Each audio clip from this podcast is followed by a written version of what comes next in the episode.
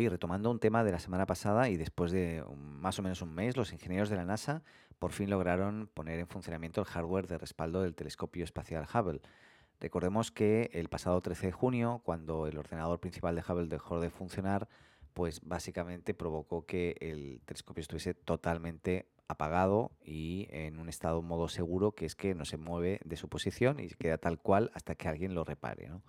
Afortunadamente la NASA eh, está, tiene preparado, está preparada para, este tipo de escenarios y el Hubble contaba con componentes gemelos que sirven de alguna forma de respaldo. Y al tratarse de una tarea remota, lo importante aquí es que no hay margen de error. O sea, si se equivocan, pues lo más probable es que no puedan arrancarlo más, a no ser que vaya alguien al espacio, ahora que es tan fácil, y, lo arregle. ¿no? Pues bien, eh, el viernes pasado la Agencia Espacial finalmente logró iniciar con éxito el hardware de respaldo, porque Hubble comenzó lentamente a, su funcionamiento normal y el procedimiento incluyó poner eh, en, línea la unidad de control inicial más eh, otro que tiene el sistema controla el sistema de datos científicos de, la nave ¿no? o del telescopio.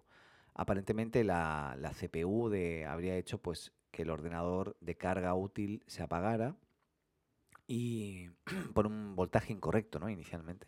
Pero bueno, lo han resuelto. Eh, la verdad me quito el sombrero por estos chicos de la NASA que son espectaculares y qué bueno que eh, a, pesar de que es un telescopio antiguo, pues que tenemos ya todavía muchos años por delante, al menos hasta el 2040, recordemos, para disfrutar de las imágenes de este maravilloso telescopio.